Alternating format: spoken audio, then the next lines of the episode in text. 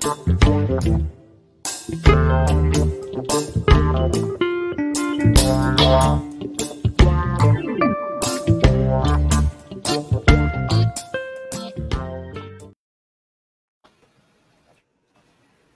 dia, Graça. Seja bem-vinda mais uma vez aqui com a gente no Manhã RBA Litoral. Muito bom ter você aqui.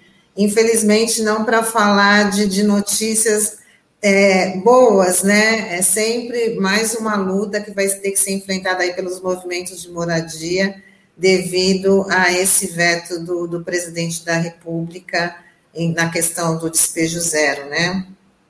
Bom dia, Tânia, bom dia, eh, Sandro, bom dia, ouvintes da RBA Litoral, né? Infelizmente, o Bolsonaro, mais uma vez, mostra aí o seu outro lado da face, né? O mais de ruim que um presidente da República possa mostrar para a população brasileira.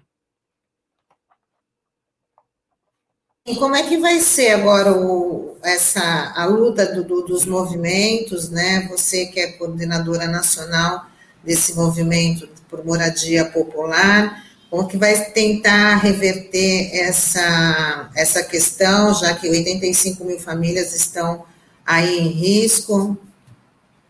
Bom, Antônia, nós estamos nos rearticulando, né? Porque nós estamos, aí desde 2000 e 2020 numa luta constante, porque de 2020 até agora foram vários despejos que foram ocorrendo, tanto é, por ato judicial como por, por, atos administrativos, né, de vários prefeitos e governadores e daí por diante.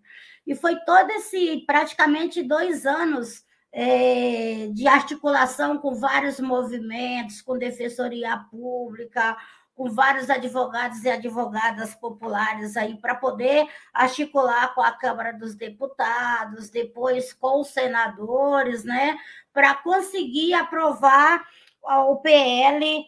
Uh, deixa eu só pegar o número que eu sempre acabo me perdendo aqui, né, o PL 827 né? E para você ter uma ideia, esse PL foi uma quando foi discutido no Senado, foi uma briga muito grande com os, os senadores da banda da, da área ruralista, né? Que acabou vetando aí já de cara cortando o trecho do PL que beneficiava a população é, que mora com o seguinte argumento, que aprovasse esse PL, a, a, o MST, os movimentos de, de, de, de, sem terra, e acabar ocupando mais terras, né?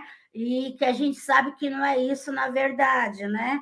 Então, foi uma luta muito grande para conseguir aprovar esse PL, e ele foi para o presidente da República. E para nossa surpresa, o presidente da República é, vetou o PL, dizendo que não tinha, não fazia sentido. Como não faz sentido nesse momento de pandemia, um momento que a gente está percebendo que a pobreza está crescendo, o, o número de desemprego está tá cada vez maior, né? As coisas aumentando a cada dia mais. Então, o que, que nós estamos fazendo exatamente nesse momento? É, rearticulando com todas essas os movimentos populares, tanto rurais quanto urbanos, né?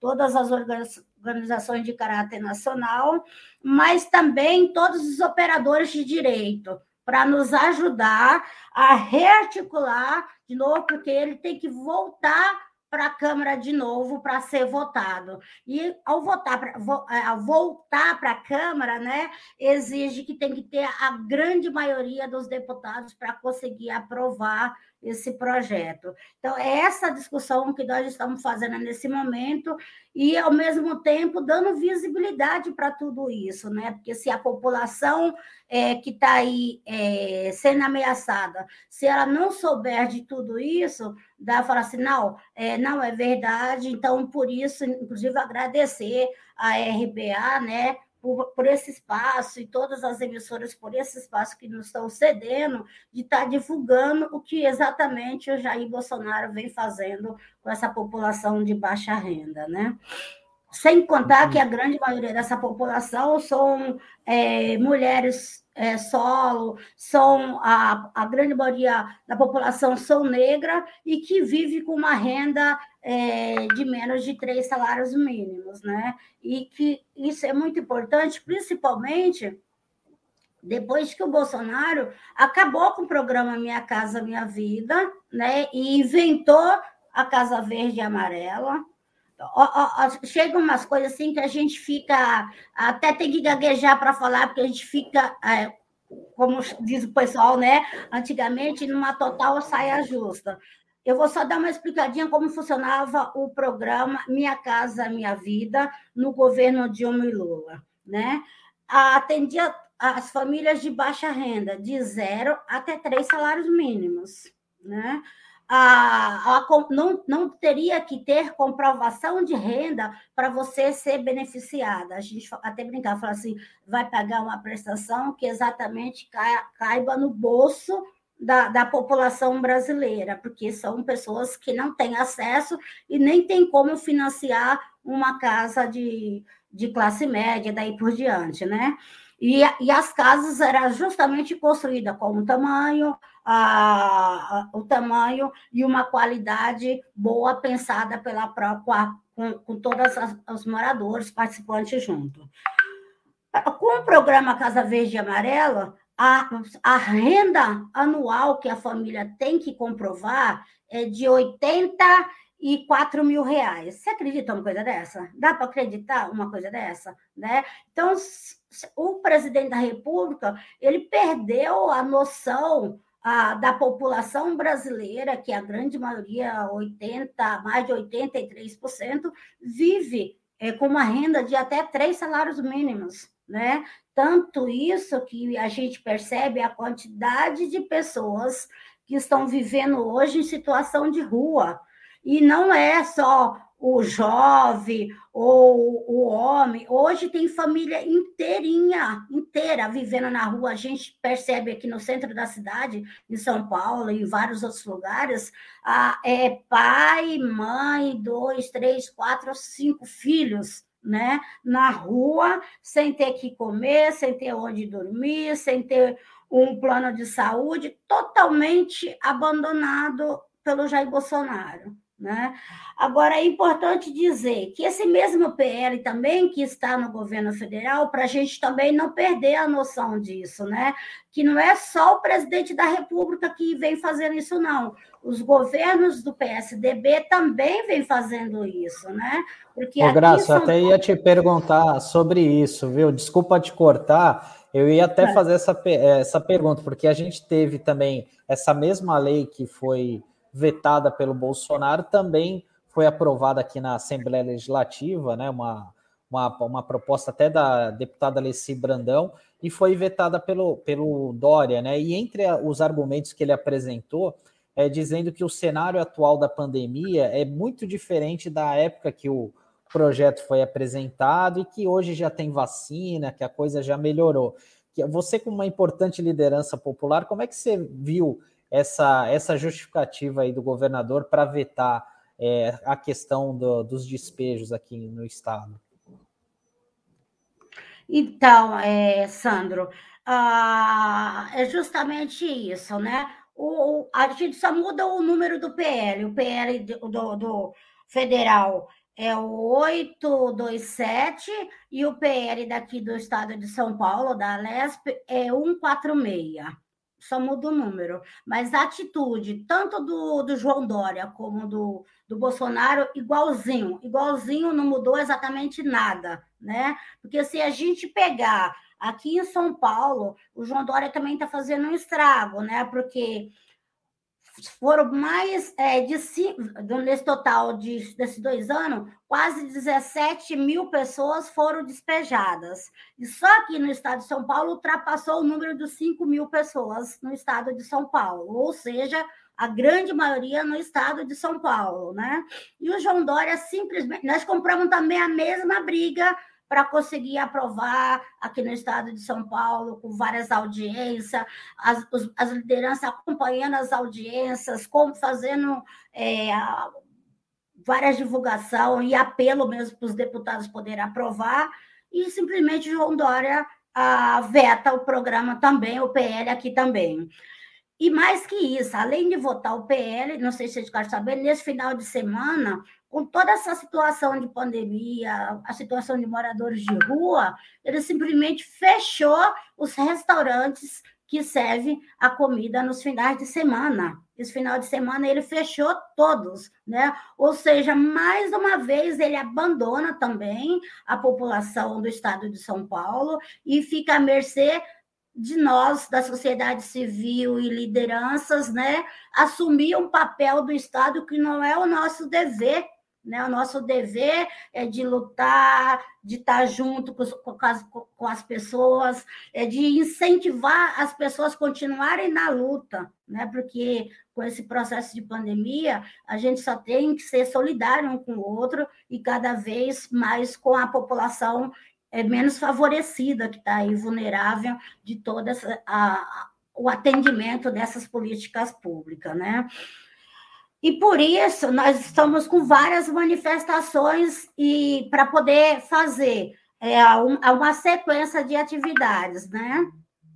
Agora, no dia 10, amanhã, né? No caso, às 9 horas da manhã, nós vamos estar fazendo uma concentração aqui em São Paulo, no Largo São Bento, e vamos seguir encaminhada até a prefeitura, porque também a prefeitura é do PSDB, o Ricardo Nunes, aqui no município de São Paulo, e também abandonando, abandonou totalmente. Então, tirou o Vale Transporte de Idoso, uh, não tem verba emergencial, os tablets para as famílias, uh, os estudantes até agora não chegaram. Né? Então, é uma sequência de falta de políticas públicas para as famílias de baixa renda, inclusive nós vamos amanhã com uma articulação muito grande, que é a articulação da Frente pela Vida e da Coalizão pela Vida, que compõe aí mais de 600 organizações e associações de movimentos populares, universidade, defensoria pública.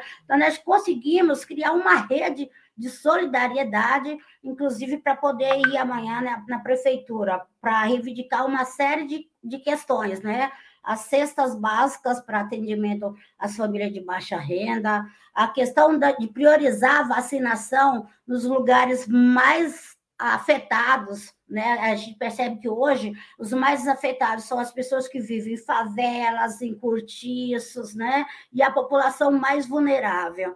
Também, nessa mesma linha, é, tem um programa que chama Pode Entrar, que já faz mais de dois anos e, e que o projeto foi aprovado, mas o prefeito ainda não sancionou o projeto também que ele está cobrando.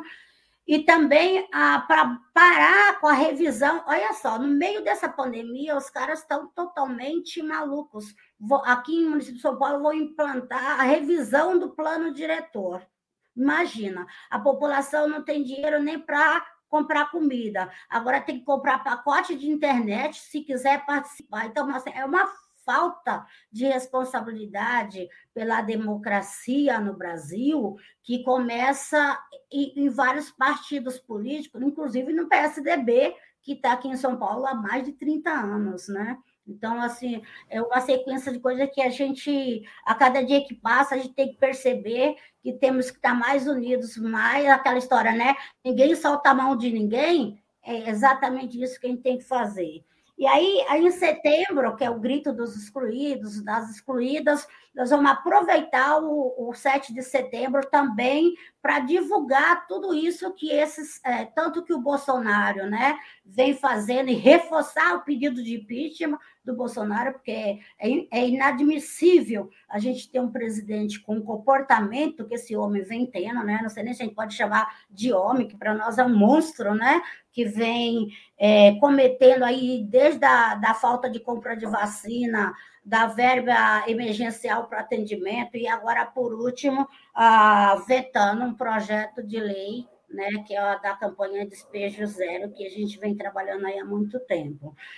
Depois, no mês de outubro, no dia 4 de outubro, é o Dia Mundial do Sem Teto. No Dia Mundial do Sem Teto, nós estamos organizando uma caravana nacional para Brasília, a União Nacional, nós preparamos um PL, chama PL da Autogestão e Propriedade Coletiva. Então, nós vamos lançar é, uma audiência pública de lançamento desse PL, numa articulação com seis países, que todos os seis países estão fazendo, lançando também esse PL, é, que cada um já está em um, um momento, nós vamos agora lançar, outros já estão em Senado, outros ainda estão laborando e pensando, né? Então, nós vamos lançar às nove horas da manhã na Assembleia de Iniciativa dos Movimentos Populares é, em Brasília. E no período da tarde, nós vamos para o MDR cobrar a um programa habitacional para as famílias de baixa renda. E aí nós estamos fazendo todo esse processo que é um, a, a gente acredita que só através da luta e da participação das lideranças, da, da participação dos meios de comunicação, para divulgar tudo isso, para que isso possa chegar até as pessoas, para que as pessoas possam se empoderar de todas essas articulações que nós estamos fazendo, de projeto de lei, de tudo isso, para poder conseguir cobrar e dar a volta por cima ah, inclusive aí reforçando a, as grandes manifestações e os grandes atos né, do Fora Bolsonaro, porque é impossível a gente viver esse momento né, de pandemia com tudo isso. É, graças. Pode. Pode Não, só para só reforçar que já é um grande movimento nas redes sociais, né? É, concordando aí com essas mobilizações para derrubada desse veto. Então, tem que contar muito com, com o pessoal da, da oposição para que esse veto seja derrubado, porque, na, na verdade, é um, se torna um ato até inconstitucional, já que o direito à moradia é um direito garantido na, na Constituição. E já teve também né, uma deliberação do Supremo Tribunal Federal né, garantindo, dando esse respaldo né, na, da, da campanha Despejo Zero, né? Exatamente isso, né? Porque assim, não, mas eles são totalmente contraditórios, né? Aqui em São Paulo, o João Dória também, ele mesmo soltou uma orientação para suspender os despejos na época da campanha, ou na época de pandemia. Porém, ao, o judiciário e todos eles, inclusive por ato administrativo, vem fazendo isso, né? O, STF também é, tem uma orientação, né? E aí fica essa briga de poderes, né? Essa briga de poderes que acaba é, prejudicando a população brasileira e, e, e simplesmente ah, o mais prejudicado no meio de todo esse cenário é a população de baixa renda, né? Porque enquanto isso, os ricos estão cada vez mais ricos, né? O setor imobiliário nunca ganhou tanta grana, igual ganhou agora nesse processo de pandemia. Né? Então, é muito importante ah, que a gente entenda isso, né? que o setor imobiliário, o agronegócio, vem ganhando muito grana, e é o que representa tanto no, na Assembleia Legislativa do Estado de São Paulo, quanto no Senado. Pode ver que a grande maioria dos ministros e tudo isso estão ligados ao agronegócio ou setor imobiliário, né? Então, isso que a população tem que ter noção de tudo isso, inclusive para refletir. O ano que vem é um ano de eleição, é um ano que a gente tem que votar em todos esses caras novamente, ou essas mulheres novamente. Então, é um ano para a gente pensar e refletir muito, né? Como tirar toda essa coja que hoje está aí, para poder a gente conseguir, quem sabe com o tempo, né? conseguir, de fato, voltar à, normalidade. Né? Eu estava ouvindo o Pardal falando da quantidade de, de, de leis e coisas que a gente está perdendo, vivendo um verdadeiro retrocesso, inclusive com as várias fake news, né? para poder confundir a cabeça das pessoas né? Para que as pessoas de fato pensem que acabou isso, ou que acabou aquilo, ou que não tem conhecimento disso, ou conhecimento daquilo, e aproveita dessa situação que as pessoas estão, em total vulnerabilidade, tanto psicológica quanto financeira, né? Então, isso é muito importante, Tânia e, e Sandra. Graça, é, pelo que você explicou aqui, o, o, maior programa habitacional que o Brasil já teve, que foi Minha Casa Minha Vida, acabou é, se perdendo aí de uma forma é, lamentável, né? E sem alarde nenhum. Você acredita que a gente consegue é, reverter isso? Enfim, você acha que vai ter algum avanço agora, até por conta da, do período eleitoral, que eles seguraram muito esse programa? Você acha que agora vai avançar? É, até já pensando na eleição do ano que vem? Olha, Sandro, eu não acredito e nós não acreditamos, por isso, inclusive, que nós estamos fazendo o PL da autogestão e propriedade coletiva, para a gente poder garantir, através de lei, né, que aí, independente de qualquer coisa, passa as siglas partidárias e o, e o projeto de lei continuar, né? É claro que a gente sabe que o projeto de lei a gente não aprova e, e passa em dois dias, principalmente com todo esse cenário que estamos hoje vivendo no Brasil, né? Mas nós não acreditamos que volta o programa Minha Casa Minha Vida, pelo menos com esse presidente Jair Bolsonaro, né? Essa semana, só para vocês terem uma ideia do que eu estou falando, essa semana tem uma entidade que é filiada à União dos Movimentos aqui do Estado de São Paulo, que chama o LCM. Começou a construir ainda na época do governo Dilma, conseguiu entregar os prédios e assinar o contrato agora, essa semana passada, né? Aqui na Avenida Rangel Pestana, aqui no Brás chama Marisa Letícia, o nome do conjunto habitacional, uma homenagem à dona Marisa, a, a, a companheira do Lula, né? E entregou a semana passada. Imagina, um prédio na Avenida Rangel Pestana, sabe quanto que é a mensalidade de prestação? Porque conseguiram, porque tinha assinado o contrato lá no governo do Lula, da, da Dilma, né? E o, a, as pessoas vão pagar de prestação 100 reais e o condomínio com água, o gás, tudo 180 reais. Ou seja, com 280 reais, uma família vai morar ali no Brás, no centro da cidade.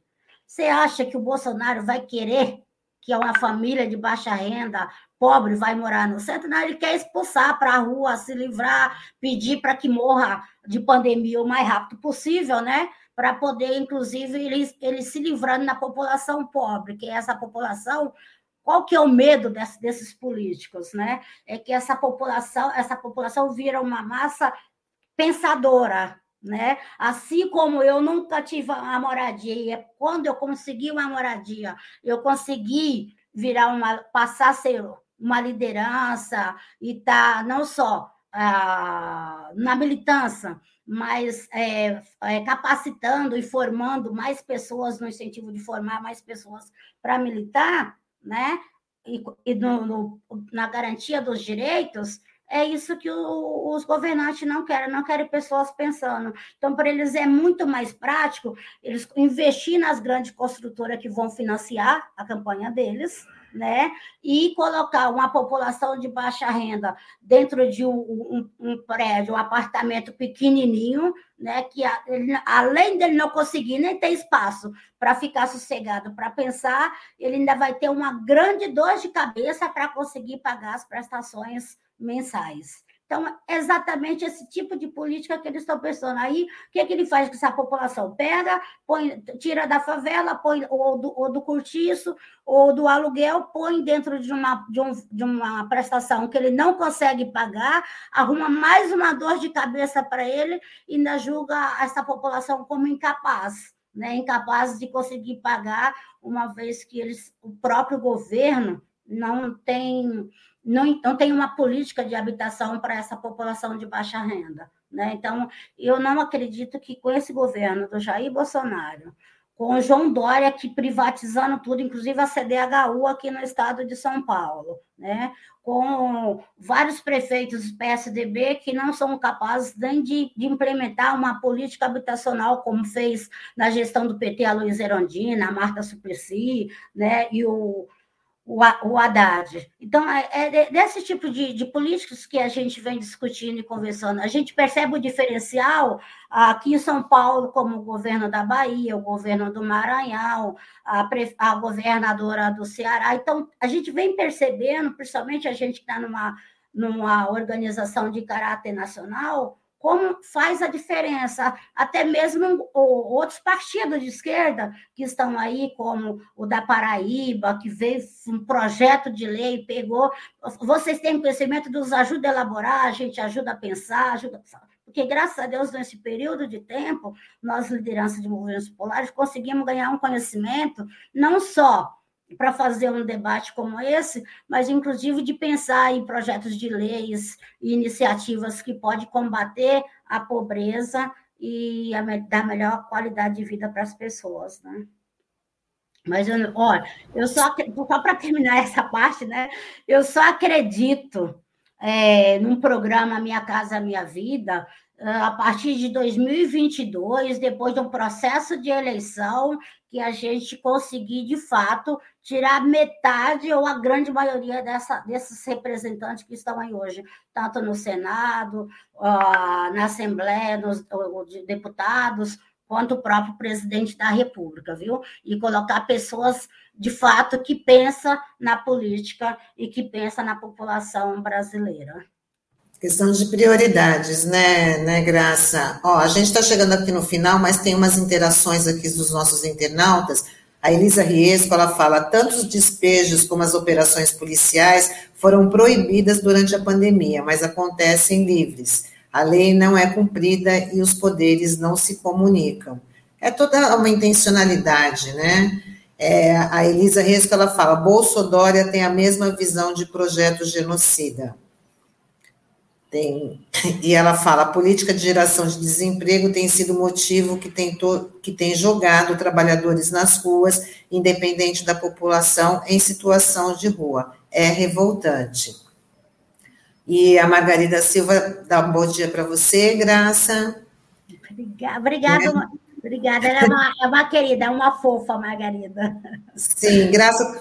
Então, antes da gente encerrar, eu queria que você tivesse aqui a oportunidade já para fazer suas considerações finais, já agradecendo a sua participação aqui com a gente no Manhã RBA Eleitoral, porque é sempre muito importante trazer essas informações para a sociedade. E a gente está aqui tentando, vai aumentar essa torcida para a derrubada desse veto, porque é muito desumano, né, muito, muito desleal com com essa população que justamente ainda mais que sempre precisou, mas justamente nesse momento que é onde onde mais mais precisa. Então pode aí reforçar o convite para manifestação e agradecer a sua participação, viu, Graça?